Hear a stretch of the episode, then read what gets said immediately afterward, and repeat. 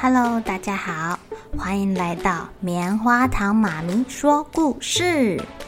我是棉花糖，很高兴在这里跟大家分享一些好听好玩的故事。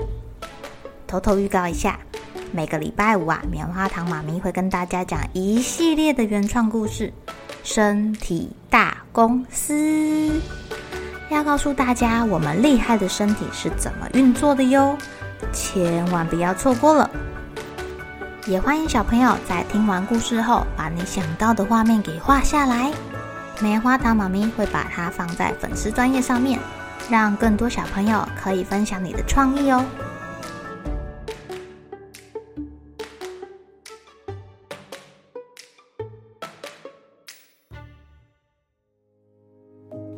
Hello，亲爱的小朋友，今天过得怎么样呢？我们昨天讲到莎娜的红色毛衣。最后，奶奶重新帮她织了一件更合身的衣服。哦，莎娜还有故事可以说哦。今天要讲的是好饿好饿的小白熊。莎娜跟她的朋友出去玩的时候，遇见了一个小白熊。小白熊看起来肚子很饿哦。他们会拿东西给他吃吗？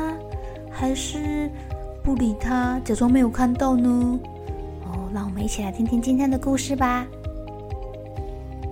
莎娜跟她的朋友鲁鲁在散步的时候，发现草原里有一团胖乎乎的白色东西，软绵绵的，好像棉花糖哦。他们走上前看看到底是什么？咦，是一只无精打采的小白熊，它把身体卷起来窝在草堆里。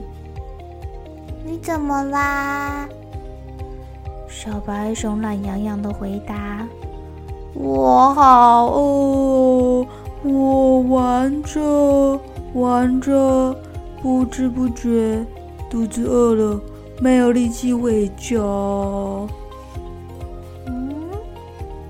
我的点心给你吃吧。莎娜跟鲁鲁拿出他们两个珍藏的点心，对小白熊说。可是小白熊一副很茫然的样子，他看到了点心，却没有伸手去接。嗯嗯，这个，哎，鲁鲁，他会不会是不喜欢吃点心呐？难道他知道不能随便吃陌生人的东西吗？还是说不能吃饼干，只能吃饭饭呐？鲁鲁跟莎娜觉得，小白熊的妈妈一定有告诉他，不可以偷吃点心，只能吃正餐。但是看小白熊无精打采的样子，他们还是忍不住问他说：“哎，小白熊，你喜欢吃什么啊？”小白熊指指天上的白云说：“我要吃那个。”啊，你要吃云？那可怎么办？我们拿不到啊！哎呀，鲁鲁指了指他们带出来的捕虫网，捕虫网长长的，本来是要拿去抓树上的蝉。诶，这下他们可有灵感喽！小白熊，你如果想要吃白云，你就要一起来帮忙哦。小白熊听到了，马上打起精神。他们三个人捡了好多长长的树枝，用绳子一根一根的接起来，做成了一只很长很长很长的捕虫网。然后他们把捕虫网升得高高的，还是够不到天上的白云呢。于是小白熊在最下面，莎娜坐在第二个，哦，鲁鲁坐在莎娜跟小白熊的肩膀上，伸长了这个捕虫网，一捞。耶抓到白云了！就这样，他们吃着用白云做成的小丸子、甜甜圈、糖果、水饺。哎呦，吃得津津有味的。这个白云好好吃哦，香香甜甜的，还有太阳的味道哦。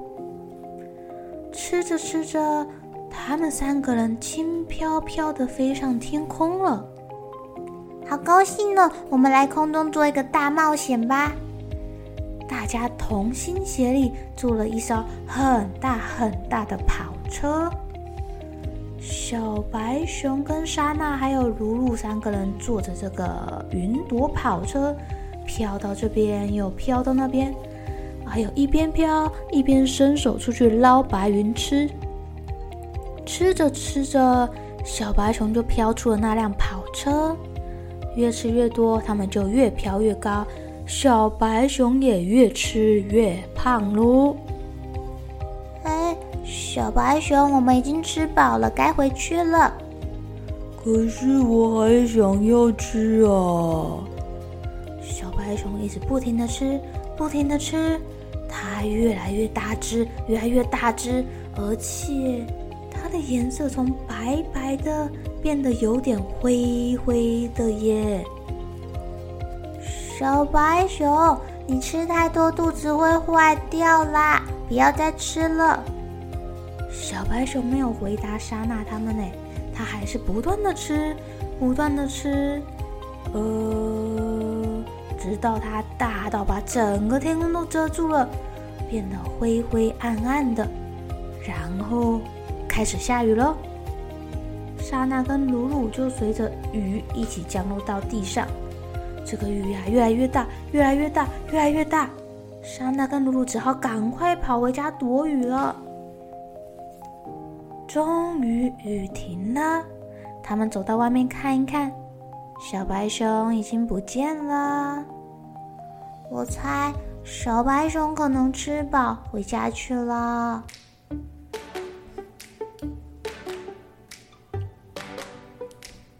亲爱的小朋友。小白熊是什么呀？为什么它可以吃这么多的云呢？你们抬头看看天空，如果你有发现呐，有一朵云、两朵云被风吹的聚在一起，是不是变大朵了呢？这些云越积越多，越积越多，越来越大朵，最后会不会跟小白熊一样，把整个天空都遮住，开始下大雨了呢？礼拜一早上，棉花糖妈咪送泡泡哥哥跟露露弟弟去上学的时候，高雄正在下大雨呢。泡泡哥哥还问说：“是不是小白熊在天上呀？”小朋友，你们觉得呢？